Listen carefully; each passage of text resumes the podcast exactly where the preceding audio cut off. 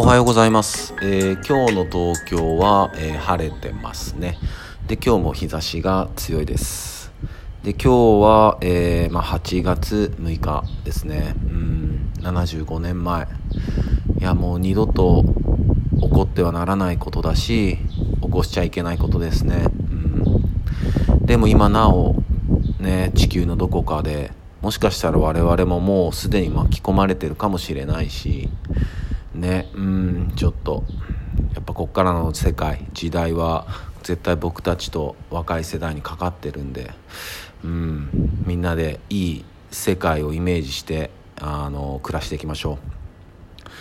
でえーっと今日は、えー6月23日に、えーリリースした「タミノラ」っていう曲の、えー制作話をしたいと思います。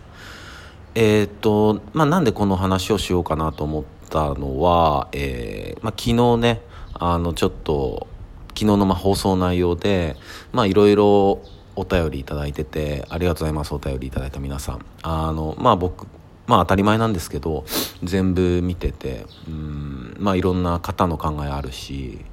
で、まあ、そうだなとか。で、まあ、どんどんまだまだ、えー募集してますんでお便り送ってください、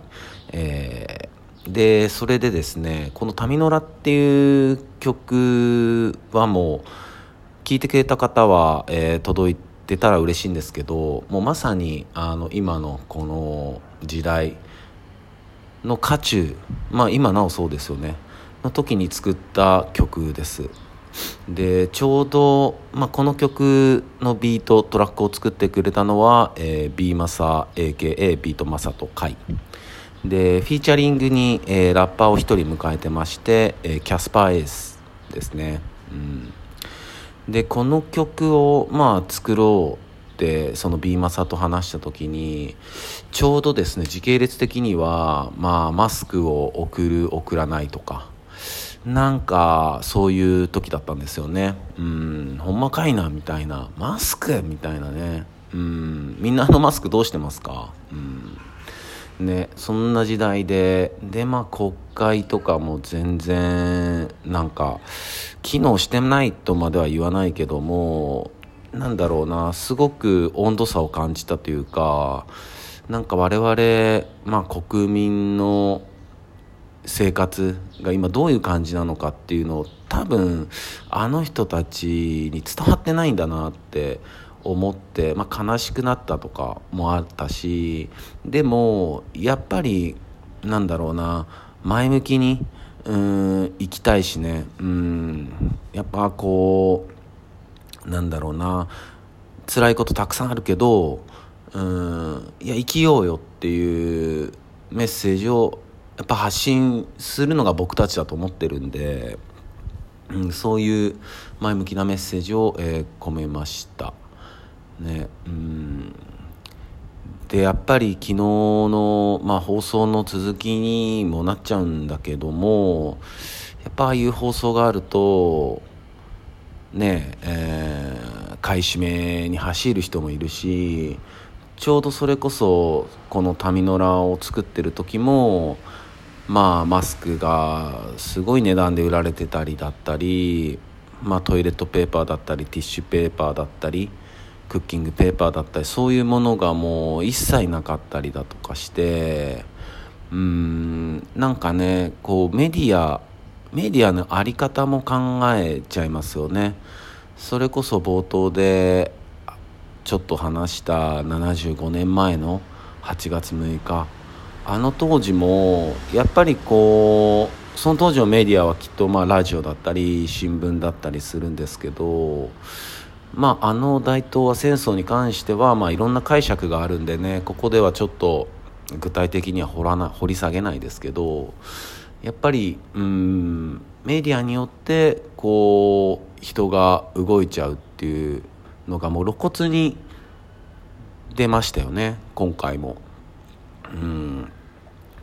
なんかできっとそのメディア作ってる側の人たちっていうのはそういうの分かってるわけですよね。うん、こうやればあの、まあ、国民はこうなるからとか分かっちゃってるんですよね。うん、でそこにこう分かられてたまるかっていう気持ちではなくってもう本当何回も言ってて申し訳ないんだけどもやっぱ自分の中の感直感。これが本当大事なんですよ。本当に。うん。特にひらめきっていうのがねすごく大事で。で日本人って、まあ、日本語を扱ってるじゃないですか。で日本語って本当にいろんな解釈があって、まあ、例えば「大丈夫」っていう言葉もこう OK っていう意味と、まあ、ノーサンキューっていう意味とか、まあ、いろんな「大丈夫」が含まれてるわけじゃないですか。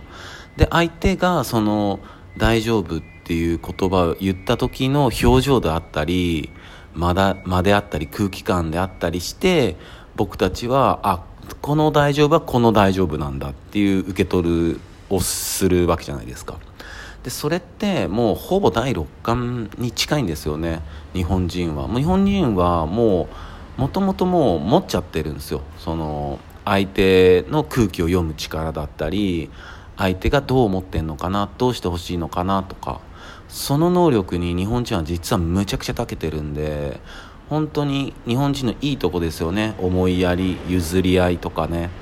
そういう精神をやっぱりもう一度取り戻そうっていうかもうすでに僕たちは持ってるからそこの力に磨きをかけていこう。って思います、まあ、だいぶちょっとあの民野良の話からはそれ